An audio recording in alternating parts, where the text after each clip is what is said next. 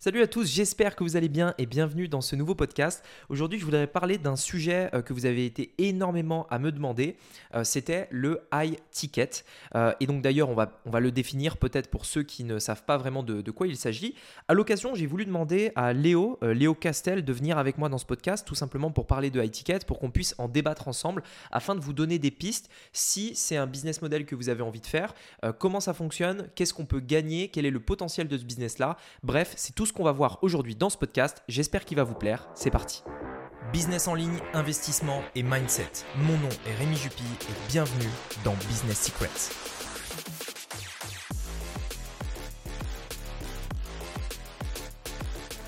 Alors salut Léo, j'espère que tu vas bien. Merci euh, déjà d'avoir accepté mon invitation. Euh, on va parler aujourd'hui de, high ticket. C'est aussi pour ça que je voulais te faire venir sur le podcast parce que toi, je sais que tu t'es vraiment un peu spécialisé euh, dans le high ticket. Alors est-ce que tu peux très rapidement voilà, te, présenter, dire un petit peu qui tu es, ce que tu fais? Et puis après, du coup, on pourra enchaîner directement sur, sur le high ticket. Ça marche? Bah, écoute, merci beaucoup de me recevoir, parler un peu de ce sujet qui me tient à cœur. Euh, bah écoute, ça fait euh, maintenant cinq ans que je, que je travaille sur Internet. Donc depuis 2017, j'ai eu un petit peu toutes les casquettes, c'est-à-dire, euh, comme tout le monde au départ, plutôt dropshipping, tout ça. c'est ce qui m'a mis un petit peu dans le, dans le monde du business en ligne. Ensuite, vu que j'avais les compétences pour, j'ai commencé à vendre mes services en tant qu'agence, donc publicité, tunnel de vente et autres. 2018, euh, j'ai dû commencer à coacher, vendre de la formation, donc plutôt passer dans le monde infopreneur. Et depuis, bah, j'ai un petit peu mélangé tout ça. Euh, aujourd'hui, je fais toujours la partie formation, coaching et j'ai toujours une agence. Donc euh, voilà, je suis resté sur ce qui me plaisait le plus et puis également ce que je vois comme étant possible de scaler. Et hum, donc je je suis dans le monde, on va dire, majoritairement make money. Et puis sur l'agence, on, traite des clients dans tous les domaines euh, quasiment.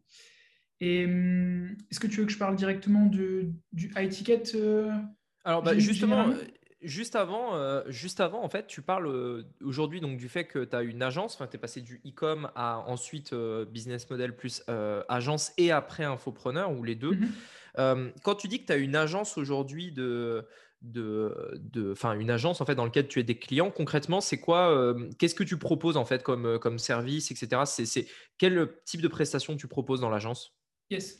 Alors, euh, je t'explique le principe en revenant en arrière. Donc, comme je t'ai dit, quand j'étais au format dropshipping, bah forcément, j'ai développé les compétences moi-même de réaliser ces prestations, tu vois, de faire de la publicité Facebook, faire des tunnels de vente, du copywriting un petit peu. Et je me suis dit, OK, c'est bien que je le fasse pour mon business à moi, mais quitte à avoir du temps, euh, quand je vois les ce genre de compétences, comment elles se monétisent, surtout sur le marché anglais, parce qu'à l'époque, j'habitais en Angleterre, euh, et donc du coup, mes premiers clients, je les ai trouvés en anglais. Bah, c'était des clients qui me rapportaient du coup euh, peut-être 1000 euros par mois, tu vois, pour faire de la pub pour eux, ce qui était non négligeable. Quoi. Je me suis dit, le premier réflexe que j'ai eu, c'est tu as 6-7 clients, tu es tranquille, tu es, serein, tu gagnes bien ta vie, et puis pas trop de prendre la tête. Et c'est en plus la publicité, une fois que tu as placé les pubs, c'est plus des trucs euh, où tu vas mesurer, tu vas faire quelques changements, mais tu pas tant que ça de taf. En tout cas, c'est ce que, ce que j'avais en tête. Euh, il s'est avéré qu'au fur et à mesure, donc j'ai commencé en tant que prestataire, pas en tant qu'agence, donc j'étais plus un freelance, on va dire. Et hum, au bout d'un moment, on me demandait d'autres prestations que je proposais pas, notamment créer des sites internet, du Google AdWords, du SEO. Et du coup, je me suis associé avec un, gars que j'ai trouvé en Angleterre, qui était aussi un Français, qui arrivait d'Abu Dhabi et qui est un, génie du marketing euh, sur la partie euh, Google. Donc, on s'est associés ensemble et là, on a vraiment créé une agence. On a commencé à avoir d'autres prestataires que nous et à vraiment diriger cette agence, en fait, euh, où on proposait un petit peu toutes ces prestations. le problème avec ça, c'est qu'à l'époque, justement, on proposait un petit peu tout. Il y a plein de moyens, en fait, de, de réaliser une agence, monétiser une agence et des choses qui marchent mieux que d'autres. C'est une possibilité de proposer énormément de prestations, mais ce n'est pas des choses qu'on va pouvoir scaler facilement puisque on ne peut pas dupliquer nos process. Et euh, tu vois, s'il y a un petit peu de réflexion, de créativité et autres, on ne peut pas euh, bah, délivrer suffisamment rapidement la prestation. Tandis que quand on fait par exemple un tunnel de vente, bah, oui, il y a une petite partie de créativité, mais ça reste quand même, tu as, des grosses bases et donc du coup, tu vas pouvoir délivrer plus facilement. Donc aujourd'hui, on a réduit le nombre de prestations qu'on propose. Euh, on en fait encore quelques-unes pour nos clients, on va dire un peu VIP qu'on aime garder, mais généralement, on fait copywriting, euh, design de la page de vente et après publicité. C'est les, trois prestations principales qu'on fait pour les clients. ok, quelques petits trucs à côté, mais. Euh, aujourd'hui, cette agence, c'est ton, ton, business principal, c'est ça? C'est vraiment bah, ton, le cœur de ton métier Aujourd'hui, ça l'est plus parce que là, je suis en train de refaire la transition à nouveau sur le, fait de revendre de la formation et, du coaching. Euh, simplement parce qu'on a, on a eu les clients qu'on voulait avoir sur l'agence et bah, là, du coup, on veut voir autre chose, tester autre chose. Ça nous permettait aussi de mettre en action toutes ces idées marketing qu'on avait. Et il y a un moment où j'étais donc du coup coach et hum, on voit beaucoup ce principe de coach qui coach des coachs et qui finalement n'a pas de business lui-même, tu vois. Et hum, je voulais à tout prix éviter ça. Donc, je me suis dit, OK, je vais prendre des clients en format agence simplement pour prouver que ce que je mets, enfin, en tout cas, ce dont je parle en tant que coach et ce que je transmets sur la partie étiquette, je sais le faire. Je suis capable d'aller trouver des clients, je suis capable de les convertir au téléphone. Et puis, je suis aussi capable de délivrer euh, et de mettre en place des stratégies marketing pour des clients. Euh, on, travaille avec des gros infopreneurs français. Donc, euh, voilà, c'était un peu pour pour me prouver aussi que je n'avais pas oublié comment on faisait, et puis euh, surtout pour montrer aux clients que bah, je ne suis pas juste un coach, je, sais aussi mettre en place ce que je prêche. Quoi. D'accord, donc du coup, tu as vraiment ces deux, euh, on va dire, activités, à la fois l'agence et du coup la partie coach. Euh, ok. Et, quand, donc tu disais, cette agence, tu l'as avec un associé, c'est ça? Toujours aujourd'hui? C'est toujours le cas? Non. Alors j'ai eu cet associé jusqu'à 2019, je pense. Euh, au moment où j'ai quitté l'Angleterre, en fait, je lui ai laissé cette partie-là, qui est complètement différente. En fait, lui, s'adresse plutôt à des business B2B, donc il a des artisans, euh, il a des organismes de formation, des trucs comme ça. Et moi, je suis parti sur uniquement les infopreneurs. Euh, tu vois, j'ai quasiment jamais eu à faire de prospection parce que c'est majoritairement via le réseau. Et au fur et à mesure, on a eu bah, les clients qu'on voulait avoir, comme je disais. Ok, aujourd'hui, ton, ton agence, elle est, euh, elle est, elle est euh, j'ai envie de dire, tu as un bureau, tu as un local et tout, ou c'est euh, décentralisé, entre guillemets, c'est-à-dire tu as peut-être des freelances qui travaillent pour toi, mais ils sont chez eux en, télétravail un peu. comment tu t'es organisé par rapport à ça? Ouais, c'est ça. J'ai une équipe qui est à distance. donc j'ai un, on va dire, un gestionnaire de projet qui est mon bras droit et qui gère majoritairement l'agence. Moi, je touche quasiment pas à la partie agence, sauf en en conseil, on va dire, stratégie, etc. Et hum, les prestations sont réalisées du coup par des, par des prestataires qui sont, euh, il y en a en Suisse, il y en a en France, euh, euh, j'en ai en Guadeloupe, enfin voilà, c'est un petit peu partout. Et du coup, qui délivre pour les clients. Et puis Justin, du coup, qui est mon associé, enfin mon associé, mon, bras droit, bah, gère un petit peu ces projets-là et du coup les délivre. Ok, donc du coup, aujourd'hui, ton business, il est automatisé. Enfin, pas obligé ça ne me demande pas d'avoir des bureaux, ça ne me demande pas d'être dans un endroit précis. Au départ, c'est ce vers quoi je voulais revenir aussi. Euh, parce que là, du coup, je suis revenu en Europe. Pour ceux qui ne me connaissent pas, j'ai vécu deux ans en Thaïlande. Et c'est vrai que c'est un peu plus compliqué quand on a des clients français, européens, euh, avec le décalage horaire. Donc, je suis revenu en Europe, je vis à Barcelone aujourd'hui. Et je voulais au départ avoir des bureaux ici, avoir des équipes, 20-30 euh, 20, prestataires ici et vraiment faire une grosse, grosse agence. Et en fait, ce n'était pas aligné avec ce que j'aime faire. Euh, tu vois, j'avais peur, en tout cas, peut-être que je le ferai un jour, hein, mais j'avais besoin d'abord de reconnecter à, mon amour pour le marketing, tu vois. Et donc, du coup, être plutôt dans cette partie formation, transmettre, etc. cette année, avant de reprendre peut-être un, business qui est un petit peu plus concret. Parce que du coup, euh, le mode solopreneur, infopreneur, etc., il y a certaines limites, je trouve.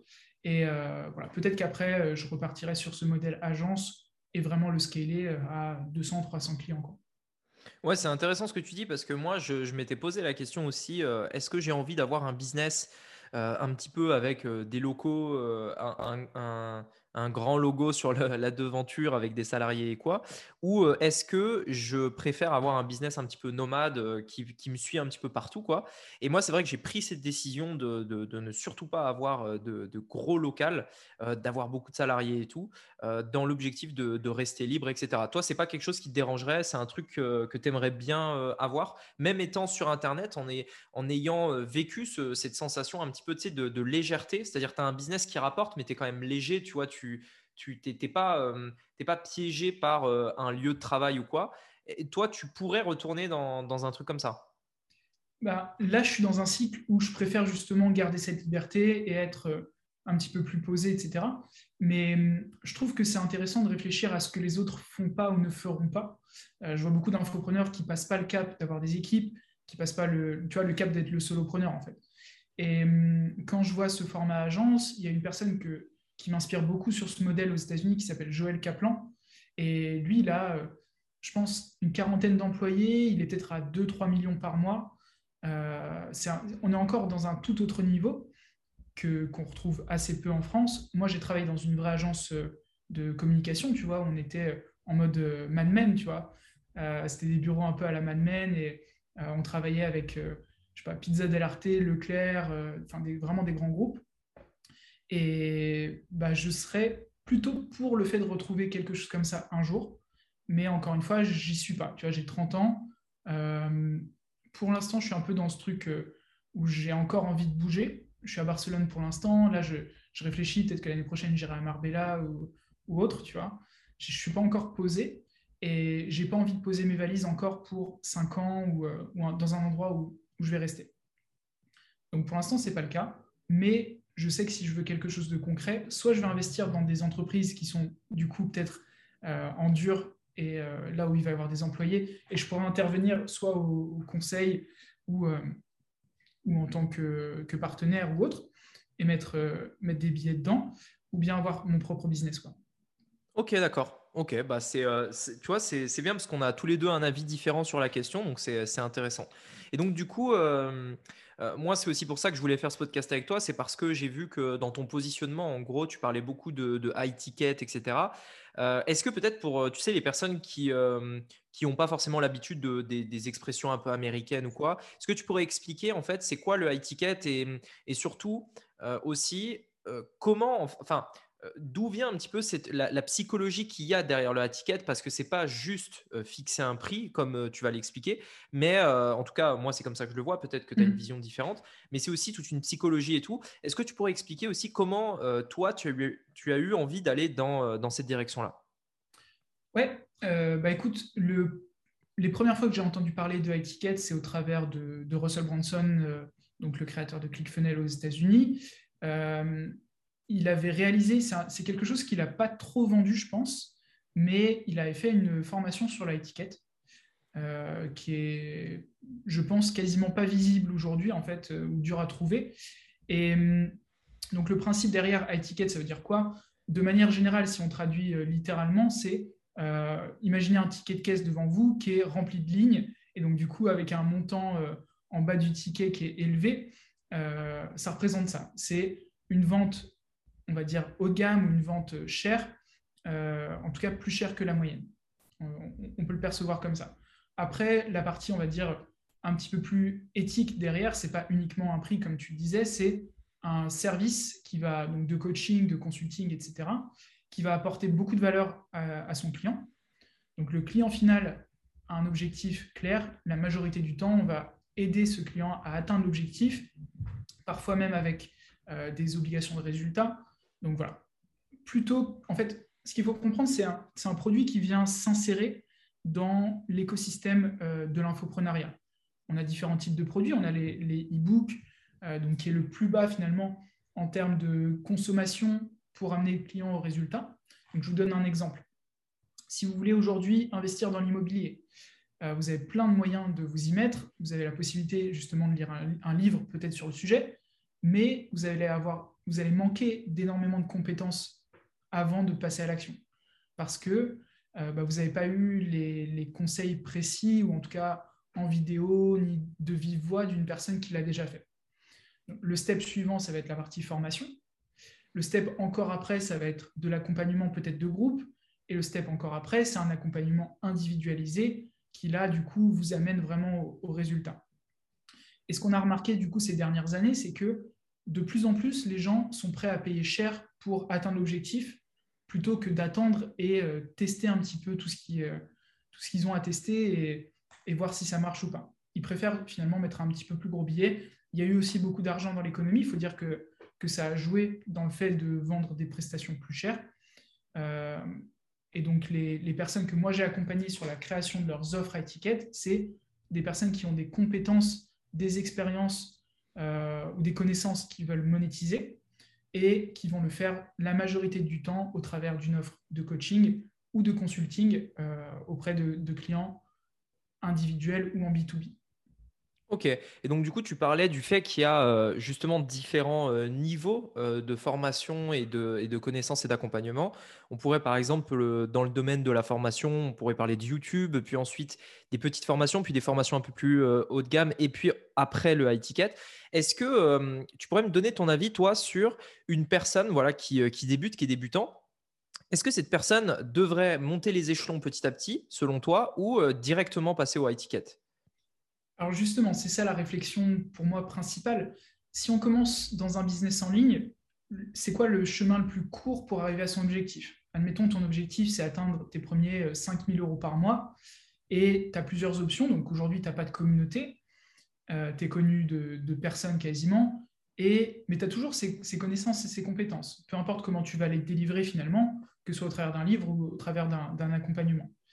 Euh, peut-être que tu as vécu quelque chose, prenons l'exemple de l'immobilier tout à l'heure, tu as toi-même investi dans quatre biens immobiliers, tu sais comment ça fonctionne, euh, tu l'as fait pour toi, tu as peut-être aidé un proche à le faire déjà, et donc tu considères que tu as les compétences pour aider quelqu'un d'autre à le faire, bah, pourquoi ne pas directement aller sur une offre d'accompagnement où tu es sûr, où, tu vas pouvoir proposer au client le meilleur service possible, parce que tu, vas pouvoir lui proposer à la fois ton accompagnement, donc tes conseils au quotidien et peut-être au travers de, visio. Tu vas peut-être avoir le temps, vu que tu vends une prestation chère, de travailler sur des, sujets ou rechercher les biens avec lui, peut-être même te déplacer dans sa ville. On veut que ce soit le service le plus qualitatif possible, en, fait.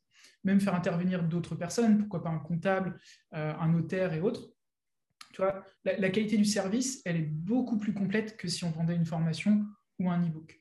Donc pour moi, pour quelqu'un qui démarre et qui n'a pas de communauté, le moyen le plus direct d'atteindre l'objectif, par exemple de 5 000 euros par mois, bah, c'est peut-être de vendre une prestation à 1000 euros et d'avoir 5 clients. Ça me paraît beaucoup plus simple que euh, bah, de créer une formation, commencer à créer un YouTube, gagner en visibilité. Tu vois, tous ces, toutes ces étapes-là, finalement, créer un tunnel euh, où ça demande un petit peu de technique malgré tout, il faut quand même s'y connaître. Et, euh, après commencer, commencer à monétiser. Parce qu'en fait, j'ai vu beaucoup de personnes qui ont justement suivi ce modèle-là, hein, un peu le, suivi, le modèle euh, Antoine BM, euh, où tu es créateur de contenu d'abord. Donc, tu vas commencer par une chaîne YouTube, un compte Instagram, gagner en visibilité au fur et à mesure. Mais bon, tu as des personnes qui se retrouvent après un an sur YouTube avec 400 abonnés. Quoi. Donc, tout ce que tu as gagné, finalement, c'est un an. Tandis que si tu avais eu directement une offre à plusieurs milliers d'euros, admettons 5000 euros, euh, tu peux considérer que tu as déjà un budget finalement pour, à mettre en pub pour gagner cette visibilité. 400 personnes euh, qui, euh, qui voient ton offre, c'est 150 euros en pub, même pas, enfin, même beaucoup moins. C'est peut-être 50 euros en pub.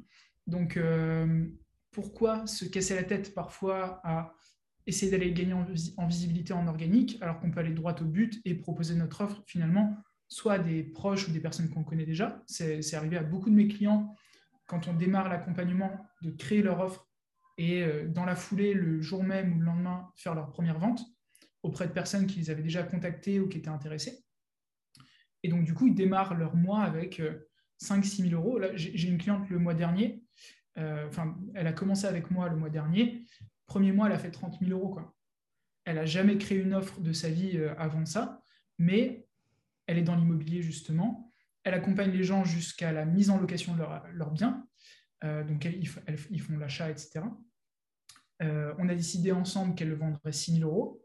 Elle a fait 5 ventes le premier mois. Là, maintenant, elle a 30 000 euros de budget pour commencer à créer son écosystème, ses tunnels de vente, etc. Et retravailler, tu le reste de l'écosystème, mais le faire faire par des pros plutôt que de le faire par elle-même. Tu parce qu'elle a du budget maintenant. Et pouvoir mettre en pub et accélérer un peu le process. Ouais, ok. Alors après, pour, euh, pour les personnes qui peut-être euh, sont là depuis un moment et se disent 30 euh, 000 euros dès le premier mois, etc. Après, il faut aussi noter que cette personne voilà, démarre peut-être pas de zéro dans le sens où elle a probablement déjà peut-être un entourage, tu sais, des personnes autour, autour d'elle, des personnes qu'elle pouvait peut-être contacter. Pour, pour, le coup, c'est vraiment de Ou alors elle a vraiment prospecté de zéro. Ouais, purement de zéro. Dans son cas, hein, je ne dis pas que, que ça fonctionne comme ça pour tout, pour tout le monde. Ouais. Tu as raison de, de, mettre un petit disclaimer. Euh, est dans une thématique dans laquelle il y a de la demande.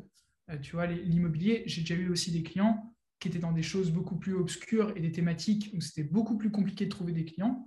Après, c'était aussi peut-être leur erreur d'aller dans des choses aussi euh, surnichées, tu vois, où tu es vraiment dans un truc où il y a quatre clients en France. Tu vas peut-être pouvoir demander très cher, mais ton cycle de vente est très long. Et donc, du coup, tu fais une vente par an, mais tu vends peut-être à 150 000 euros, tu vois. C'est une autre possibilité. Euh, donc dans son cas, ça a très bien marché, mais c'est vrai que ce n'est pas le cas pour tout le monde.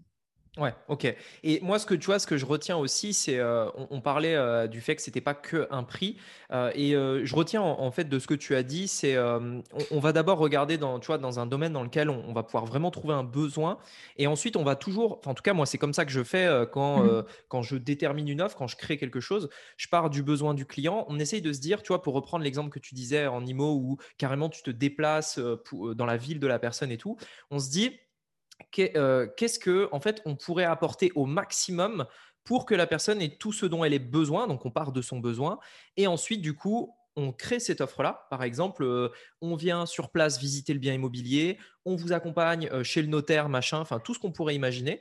Et forcément, après avoir créé cette offre hyper complète. Seulement après, on se dit, bon, bah, pour qu'on rentre dans nos frais, pour que ce soit euh, rentable, pour que ce soit intéressant, euh, à la fois pour nous et pour le client, quel prix on peut mettre. Et c'est vrai que généralement, on arrive à des tarifs assez élevés qui euh, sont, alors ça dépend, parce que pour moi, le high ticket, c'est un prix par rapport au marché. C'est-à-dire que si on est, dans le marché des tongs, euh, tu vas pas passer 10 000 euros, tu vois. Enfin, ça va être 200 euros, c'est du high ticket dans le marché des tongs, tu vois. Donc, c'est comparé en fait aux autres concurrents du marché. Mais, mais dans l'idée où en fait, voilà, on part toujours de l'offre et du besoin du client. Et après, on détermine un prix qui du coup sera high ticket, mais parce que l'offre est high ticket elle-même. Mmh. Le, prix vient toujours en dernier, tu as, tout à fait raison.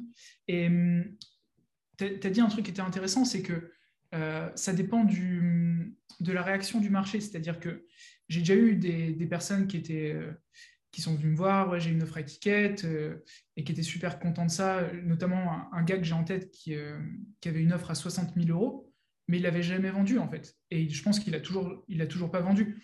votre offre, elle vaut pas 60 000 euros si personne ne l'a acheté. C'est le marché qui confirme que votre offre vaut tel prix en fait. Donc, on travaille, je, pense que tu connais très bien Sam Ovens et euh, tous les principes de. Euh, on va créer une. comment on appelle ça? Un test en réalité. C'est-à-dire que la première fois que je travaille avec mes clients, on détermine un prix pour cette offre et après on va la confronter au marché et le marché va nous dire si c'est euh, le bon prix ou pas. Les premières fois que moi j'ai vendu mes offres de coaching, j'étais OK, je vais la vendre 10 000 euros et j'ai eu mes 10-15 premiers appels et je fais zéro vente. Et donc, du coup, je me suis remis en question, OK, c'est quoi la problématique? Est-ce que je vends trop cher? J'ai beaucoup d'objections sur le prix. Euh, je me rends compte que c'est peut-être une des problématiques. J'ai d'autres objections sur le fait que j'ai pas encore délivré cette prestation à d'autres clients auparavant. Donc, tu vois, je reviens sur, euh, sur ces trucs-là. Et donc, du coup, je baisse mon prix. Je descends à 5000 euros pour voir si ça fonctionne mieux. Et là, je commence à faire des ventes immédiatement, tu vois. Et donc, euh, le marché était peut-être pas prêt à payer les 10 000 euros au départ. Donc j'ai réajusté mon prix et au fur et à mesure, j'ai réussi à le remonter euh, parce que j'étais plus connu, j'avais plus de témoignages et autres. Donc le prix n'est pas entre guillemets définitif. Alors après, je ne vous, conseille pas de changer votre prix toutes les deux minutes, mais si vous voyez qu'il y a un gros blocage et que personne n'achète votre offre, bah, remettez-vous en question sur est-ce qu'il y a vraiment un marché pour cette offre et euh, est-ce qu'il y a des gens prêts à payer le prix en fait que vous avez mis euh, en face quoi Ouais, c'est hyper intéressant. Par rapport à, toi personnellement, euh, je voudrais savoir ce que tu faisais avant de faire du high ticket Et justement, ce passage au high ticket, qu'est-ce que concrètement ça, ça, a changé en fait dans ton business? Parce qu'on en parle, tu vois, mais c'est bien mmh. de le comparer à peut-être quelque chose d'autre que tu as testé. Qu'est-ce que tu faisais avant et, qu'est-ce que ça a changé du coup de, de, faire du high ticket Alors, juste avant de me mettre au high ticket et au coaching, on va dire de manière plus concrète, bah, j'étais au format agence. Donc, je, délivrais des prestations, en fait, et ça me prenait quand même beaucoup de temps.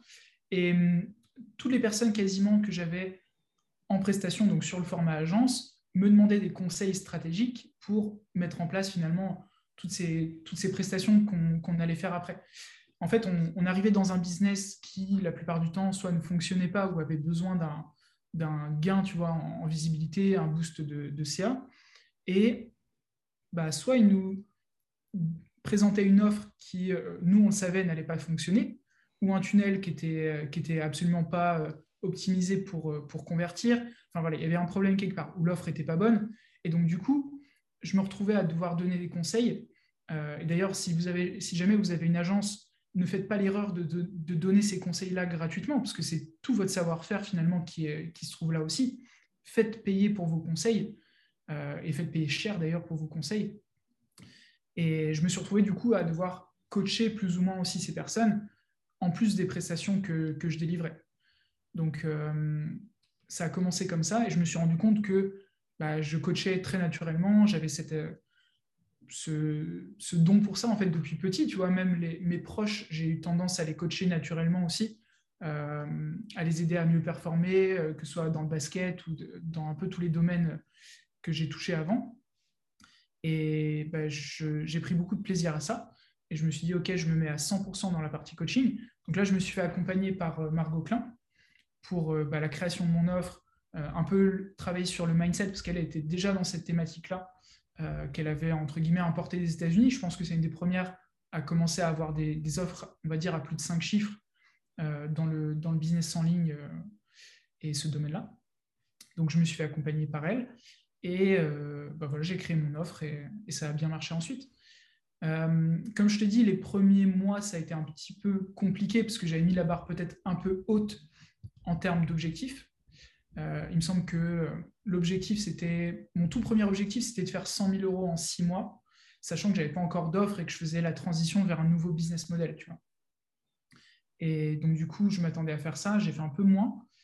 Euh, mais après, sur le long terme, je me suis euh, très bien rattrapé. Je pense que j'ai dû avoir 60 euh, clients en étiquette la première année, donc à 5 000 ou 6 000 euros chaque. Donc voilà, peut-être 300 000 euros, un truc comme ça la première année sur, sur une nouvelle offre. Donc c'était top. Et ça a validé qu'il y avait une demande aussi sur ce marché-là. Et bah, après, ça s'est un petit peu dilué parce qu'il y a des personnes qui sont venues sur le même marché que moi, notamment Julien Musy, qui a mis des gros moyens en pub pour prendre tout le marché. Et euh, donc, du coup, ça a beaucoup mieux fonctionné sur lui. Et moi, je me, je me suis retrouvé, vu que je faisais quasiment que de l'organique à l'époque, euh, bah, avoir un plus petit marché. Et je n'ai pas cherché à aller le concurrencer à ce moment-là, ce que j'aurais dû faire. Et bah, du coup, je suis resté un petit peu sur ce, sur ce niveau-là, on va dire, à rester à faire quasiment que de l'organique.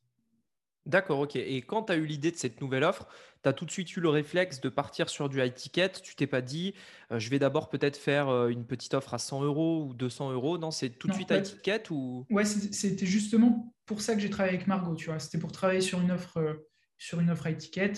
Et comme je te dis, la première décision, c'était de mettre l'offre à 10 000 euros.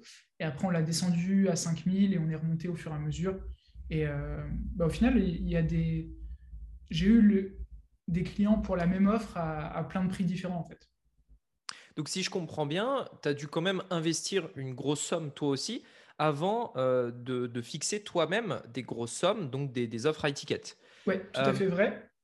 Et hum, d'ailleurs, ça joue beaucoup hein, parce que mon engagement personnellement, quand je me suis engagé avec Margot, dès l'instant où j'ai fait le premier virement pour, euh, pour mon accompagnement, tout de suite, ça ça m'a mis une, claque en fait. Hein. Euh, de me dire, OK, faut que il faut que je rentabilise cet investissement, tu vois.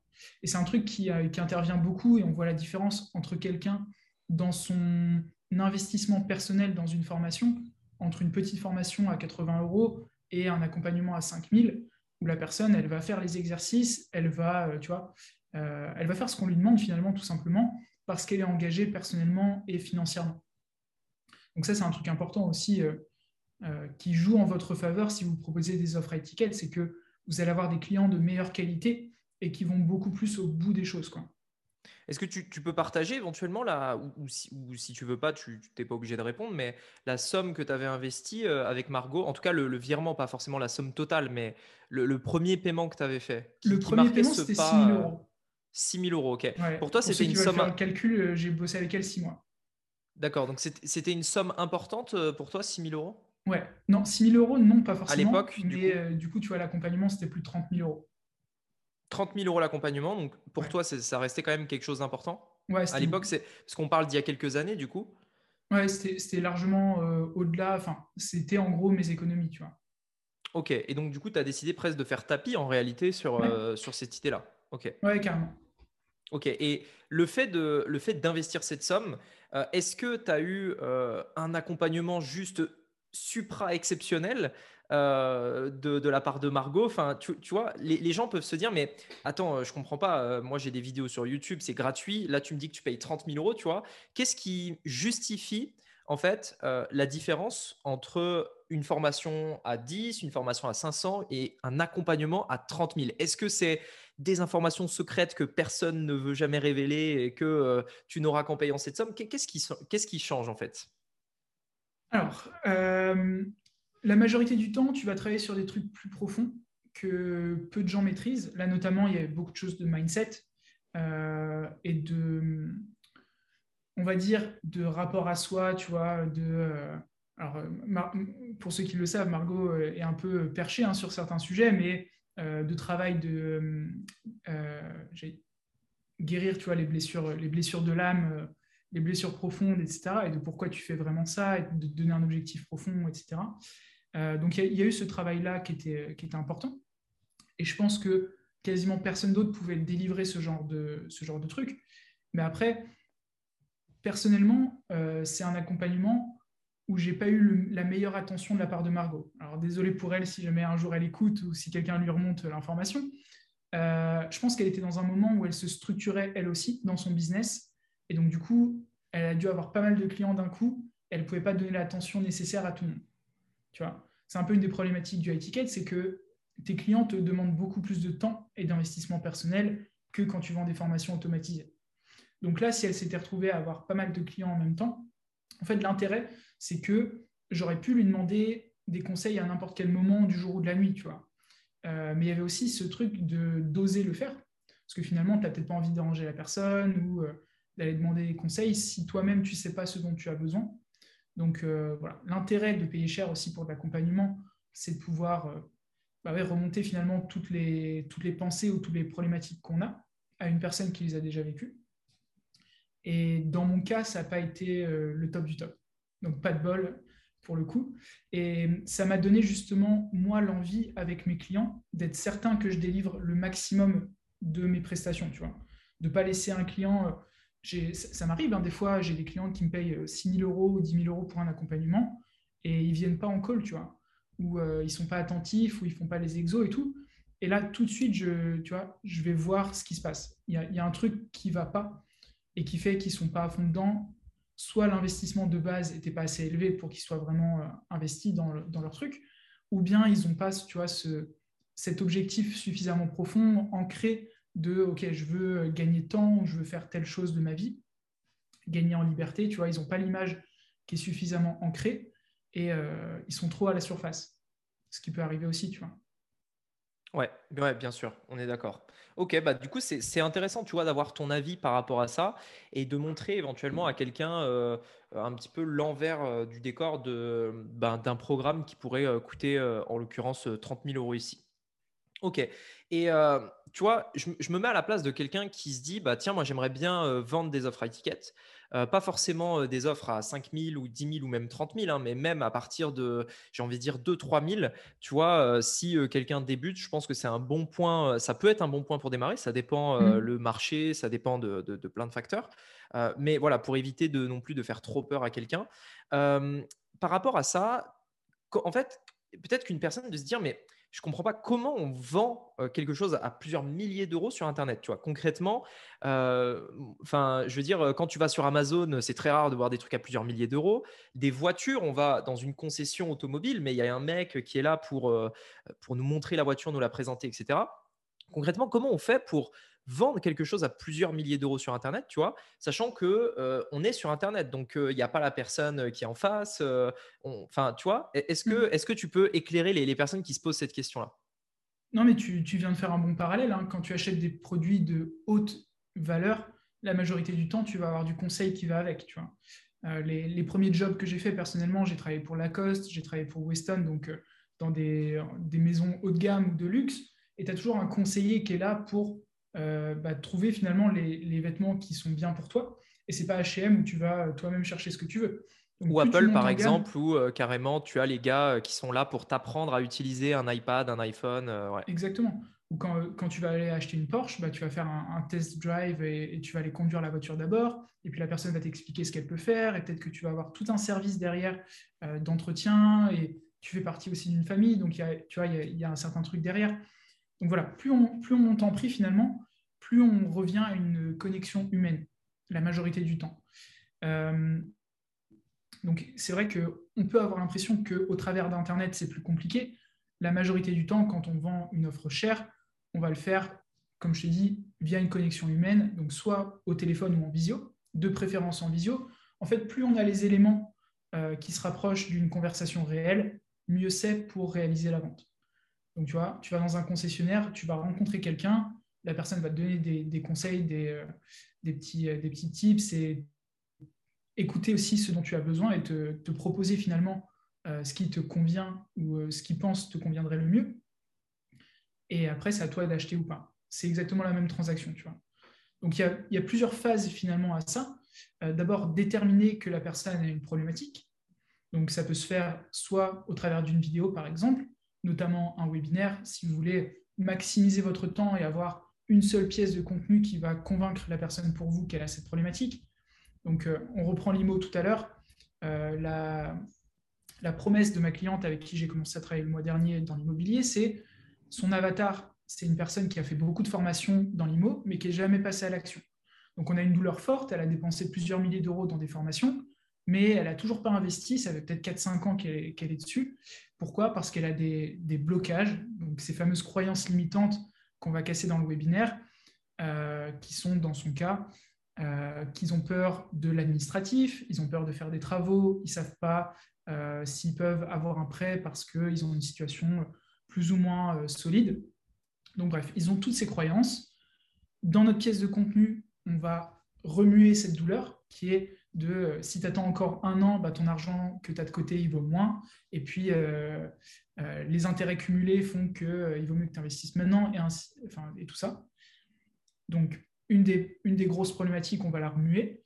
Et ensuite, tous les blocages qu'on peut avoir, toutes ces croyances, toutes ces objections que les personnes peuvent avoir, bah, on va les casser une par une pour leur dire, OK, c'est le bon moment pour toi d'investir, je suis la bonne personne pour t'accompagner dans cet investissement. Euh, si tu le faisais tout seul, voilà ce que tu aurais. Si tu le fais avec moi, voilà ce que tu vas avoir. Et au bout du truc, la personne va prendre un appel pour ensuite réaliser la vente au téléphone. Donc là, on va de nouveau euh, retravailler sur euh, bah, les objectifs de la personne, qu'est-ce qu'elle veut vraiment et est-ce qu'on est capable de l'aider à l'atteindre? Et si on est capable de l'aider, on va lui faire une proposition de vente à la fin de l'appel. Ouais, c'est ce que je dis souvent, c'est rentrer dans, un peu dans la tête du client, tu vois. Et euh, c'est euh, vraiment à travers, en l'occurrence, par exemple, tu as un webinar, mais ça peut être d'autres choses. Hein. Même mmh si le webinar reste la méthodologie qui marche le mieux, euh, vraiment créer ce lien de confiance et montrer à la personne qu'on comprend sa situation, ses problèmes, etc. Ok. Et, et, par rapport à ça, tu vois, ça me, il, me, vient une, presque, j'ai envie de dire, j'essaye de rentrer aussi moi dans la tête des personnes qui écoutent le podcast. Euh, en, te posant des questions un peu critiques, tu vois. Moi, la question qui me vient ici, c'est que on parle donc d'une personne qui euh, veut faire une formation dans le domaine de l'immobilier et son marché, c'est des personnes qui euh, ont déjà acheté des formations dans l'immobilier, mais qui ne sont pas passées à l'action.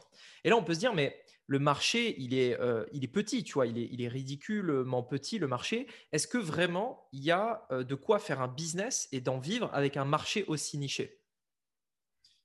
Alors, ça dépend de l'objectif et de l'ambition de chacun. Dans son cas, son ambition, quand elle est venue me voir, c'était de gagner, je crois, 5 000 euros par mois. Euh, en gros, 5 000 euros par mois, c'est un client par mois pour elle sur un an. Donc, euh, voilà, posez-vous la question, est-ce que c'est possible, vous pensez, de convaincre une personne par mois de, euh, passer en coaching avec vous sur un accompagnement? Bah oui, parce que du coup, c'est aussi tout l'intérêt du, du étiquette. Vous avez besoin de peu de clients pour bien en vivre. Tu vois, n'as pas besoin, pas besoin d'en avoir 10 000. Si tu vraiment, es vraiment très ambitieux, pourquoi pas? Et du coup, tu vas avoir des équipes qui délivrent derrière. Et j'ai d'autres clients qui le font sous ce format-là, qui font 100 ventes par mois, tu vois, euh, qui sont à un tout autre niveau. Mais quand on est là pour le coup solopreneur, elle n'a pas l'ambition d'avoir une grosse équipe marketing derrière et autres. Bah, elle, a juste à convaincre, entre guillemets, une personne par mois.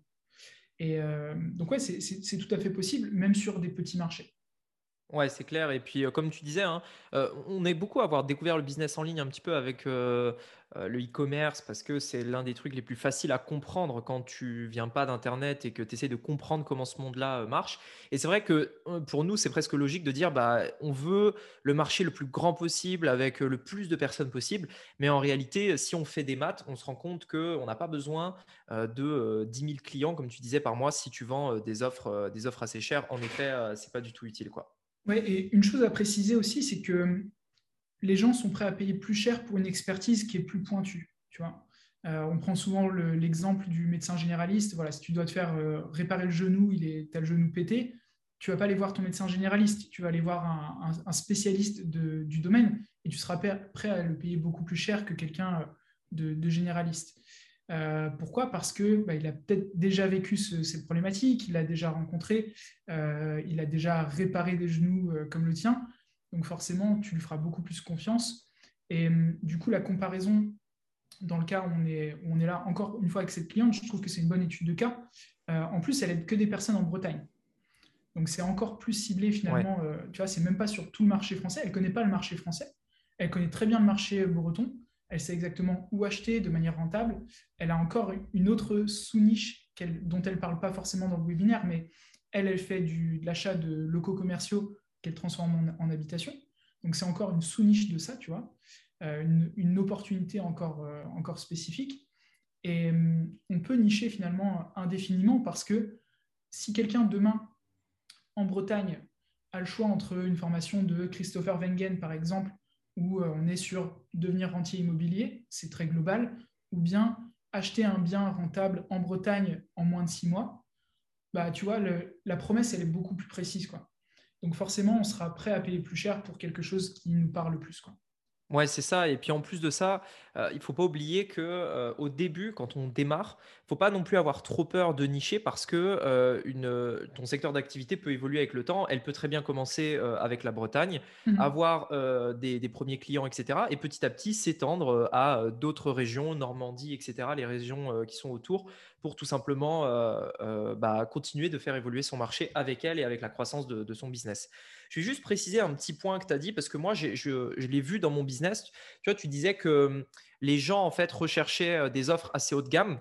En fait, je vais préciser un point parce que c'est presque ça. Dans un marché, nous, on s'est rendu compte qu'il y avait en gros euh, trois types de clients, tu vois.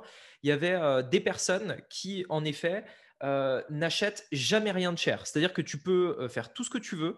eux, ils iront se former sur du YouTube gratos. Ils iront prendre les formations les moins chères. Et encore, ils vont dire que c'est pas ce à quoi ils s'attendaient. Parce que pour 7 euros, ils voulaient un coaching pendant un an. Donc, ils seront jamais contents eux, on essaye de les virer parce que, en fait, c'est des personnes qui ne pourront jamais en fait comprendre ça.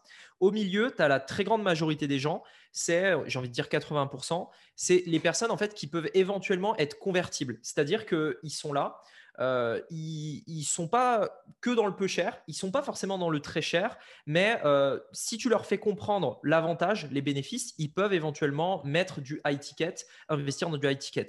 Et tu as l'autre petite minorité qui reste, c'est ceux qui cherchent directement du cher. C'est pas la majorité, c'est peut-être 5% du marché, tu vois, 10% maximum. Mais eux, par contre, on peut déjà faire un business avec ça. C'est-à-dire mmh. qu'ils recherchent déjà du cher. C'est-à-dire que quand tu veux te former, tu vas pas euh, perdre ton temps à euh, comparer, tu vas pas perdre ton temps à euh, regarder les petites formations. Tu dis, moi, je veux le meilleur tout de suite, je paye, tu vois. Et c'est vrai qu'il y en a aussi qui sont dans cette situation-là. En l'occurrence, dans, l'étude de cas qu'on prend depuis tout à l'heure, une personne qui a déjà suivi euh, trois, 4 formations et qui n'a eu aucun résultat, à ce moment-là de sa vie, elle recherche du cher. Et c'est vrai que proposer du high ticket, d'abord, on va s'adresser à ces personnes-là qui recherchent déjà du cher.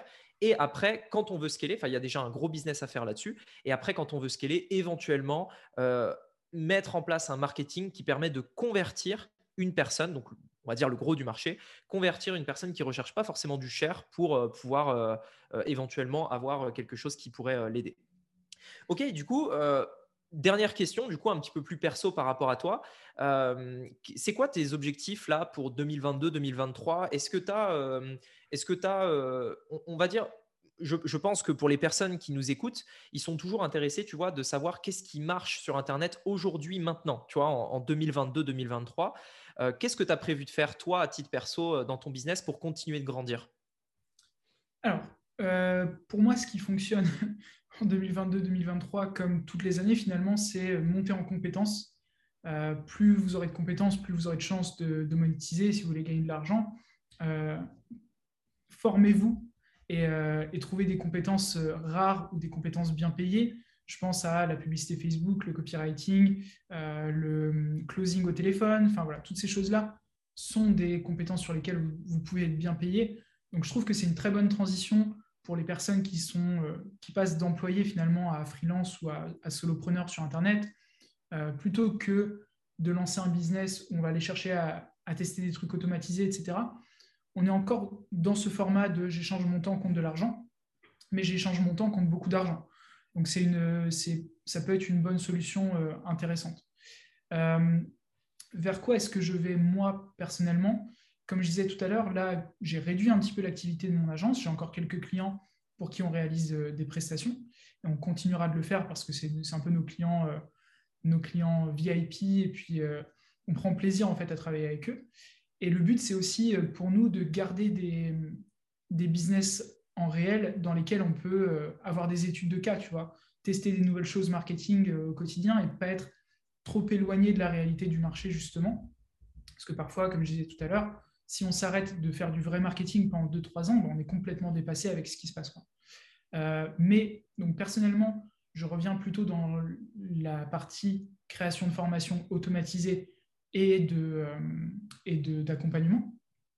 Donc, euh, par rapport à toi, l'intervention que tu avais fait avec moi la dernière fois, tu avais parlé de ton tunnel, euh, expliqué un petit peu tes offres, les pricing, etc. Je suis un peu dans ce, dans ce truc-là. Euh, je vais aller vers une offre qui va être, on va dire, milieu de gamme, c'est-à-dire 3 4 000 euros. en réalité, je vais, réaliser, je vais créer deux offres, une sur le étiquette. Donc, je vais continuer à former des gens dans la réalisation et la création de leur offre haut de gamme donc que ce soit de prestations de, coaching ou de consulting, et aider les gens à créer leur agence digitale, mais à un niveau un petit peu plus élevé que j'ai déjà fait jusqu'à présent, puisque j'avais une petite formation, tu vois, à 97 euros. Euh, là, on va accompagner les gens aussi dans leur, euh, dans leur truc. Donc, euh, voilà, j'aurai des coachs dans tous les cas, dans tous mes programmes. ce que je veux, c'est à la fois apporter de l'information, qui n'était peut-être pas visible jusqu'à maintenant sur le marché français. je m'inspire beaucoup de ce qui se passe aussi aux États-Unis. Tu vois, je consomme énormément de, de formation, de, choses comme ça. Et, et, du coup, aider vraiment les personnes à monter des projets et à les, mener à bien. Alors après, qu'est-ce qui va se passer sur le, sur marché en 2022-2023 euh, Moi, je, vois une crise venir clairement, peut-être pas tout de suite, mais d'ici un an, un an et demi, je pense, où ça va devenir très compliqué, euh, à mon avis, de gagner de l'argent de manière générale, que ce soit pour des employés ou pour, euh, pour des gens en ligne ou bien l'argent vaudra plus grand-chose. Alors, je suis un peu, c'est un peu le truc apocalyptique, tu vois, mais euh, quand tu vois qu'au Canada, là, ils ont déjà euh, du mal à, retirer de l'argent pour les gens qui ont, financé tel, tel, tel truc, bref, euh, ça risque d'être compliqué dans les années à venir. Donc, pour moi, il faut que vous maximisiez votre capacité à gagner de l'argent maintenant allez chercher de l'argent le maximum que vous puissiez cette année. Mais ce sur quoi la majorité des formations, etc., vont tourner cette année, ça va être crypto-monnaie, NFT, enfin Web3, etc parce qu'il y a une nouvelle opportunité, c'est une nouvelle Internet, entre guillemets, donc il y a beaucoup de gens qui vont, là-dessus, et ils ont tout à fait raison. Euh, il n'y aura peut-être pas d'autres opportunités comme celle-là euh, de sitôt. Donc euh, voilà, s'il y a une, compétence dans laquelle vous formez, j'ai un collègue à moi qui m'a envoyé un message ce matin qui me demandait justement comment créer son offre, parce qu'il a appris à réaliser des contrats, tu vois, de des contrats de mise en place de NFT.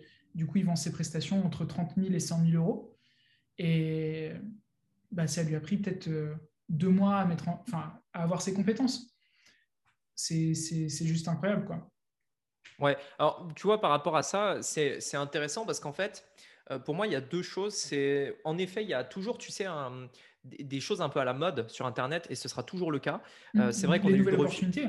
Ouais, c'est ça. Il y a eu le dropshipping il y a 3-4 ans. Là, en ce moment, c'est vrai qu'on parle beaucoup de crypto, NFT, etc.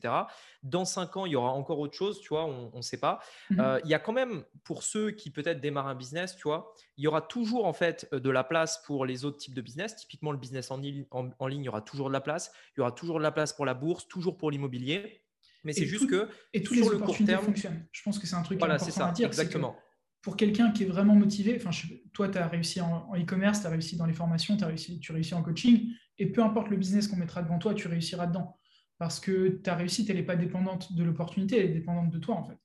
Elle est mm. dépendante de ce que tu vas investir personnellement euh, dans, dans ta réussite, tu vois. Ouais, c'est clair. Et voilà, exact. Bah, tu, tu, fais très bien de le dire. Du coup, c'est exactement ça. Et euh, il y aura toujours de l'opportunité dans ces business-là. C'est juste qu'à court terme, il y a euh, des choses, bah, des nouveaux business qui rentrent. Et quand un nouveau business rentre, bah, ça fait boom au début, c'est normal, avant de se stabiliser. Et ce sera euh, toujours le cas. Bah, ok, bah écoute. On dit qu'en général, ah la première personne sur un marché prend 90%, tu vois. donc là, par exemple, Léo Guillot sur le, le dropshipping, tu vois il a bouffé une grosse partie du marché d'abord. Après, le, reste se, bat un peu pour les miettes. Euh, sauf que le, dropshipping, c'est resté assez longtemps et il y en a d'autres qui ont pris après des parts du marché. Mais le premier sur le marché va, souvent prendre un, gros billet. Tesla, par exemple, sur, sur l'électrique nouvelle génération, euh, en est un bon exemple. Tu vois. C'est pas voilà, c'est pas forcément le plus gros, mais c'est vrai que euh, le premier, pardon, mais c'est vrai que de manière générale, dans un marché, il y en a un qui domine 80%. Et d'ailleurs, dans, dans, les cryptos, on le voit, Asher est clairement celui qui est devant euh, les autres en termes d'audience. Il propose pas, euh, il propose un service indirectement, mais mais oui, oui, c'est clair qu'il y a toujours, toujours, toujours un marché et après d'autres plus petits. Bah écoute, nickel, merci beaucoup pour cette interview. Je pense que il y a eu pas mal, euh, il y a eu beaucoup de valeurs et ceux éventuellement qui se posaient des questions sur le ticket, je pense que c'est beaucoup plus clair. Euh, est-ce qu'il y a euh, un endroit peut-être en particulier vers lequel tu voudrais rediriger les gens qui nous ont écoutés? Ça peut être, je sais pas, si tu as une petite formation gratuite ou des réseaux sociaux, comme tu veux. Ouais, le plus simple, je pense que c'est YouTube. Comme ça, ils peuvent voir un petit peu de quoi je parle un petit peu plus en détail. J'ai couvert pas mal de choses sur le ticket dans, les, dans les années passées et puis sur l'agence et, et d'autres sujets. Donc, voilà, regardez un petit peu ce que je fais sur, euh, sur YouTube, je pense que c'est le mieux. Ok, bah, c'est Léo Castel Become Limitless. Peut-être que tu changeras le, nom euh, euh, avec le temps parce que je crois que tu l'avais déjà changé quelques fois. Donc, dans tous les cas, je mettrai le lien dans la description du podcast. comme ça, vous pourrez être redirigé directement sur, sur la chaîne de Léo. Bah, écoute, nickel. Merci à toi. C'était un, un, grand plaisir et puis on se recaptera plus tard alors. À bientôt. Merci Rémi. Salut.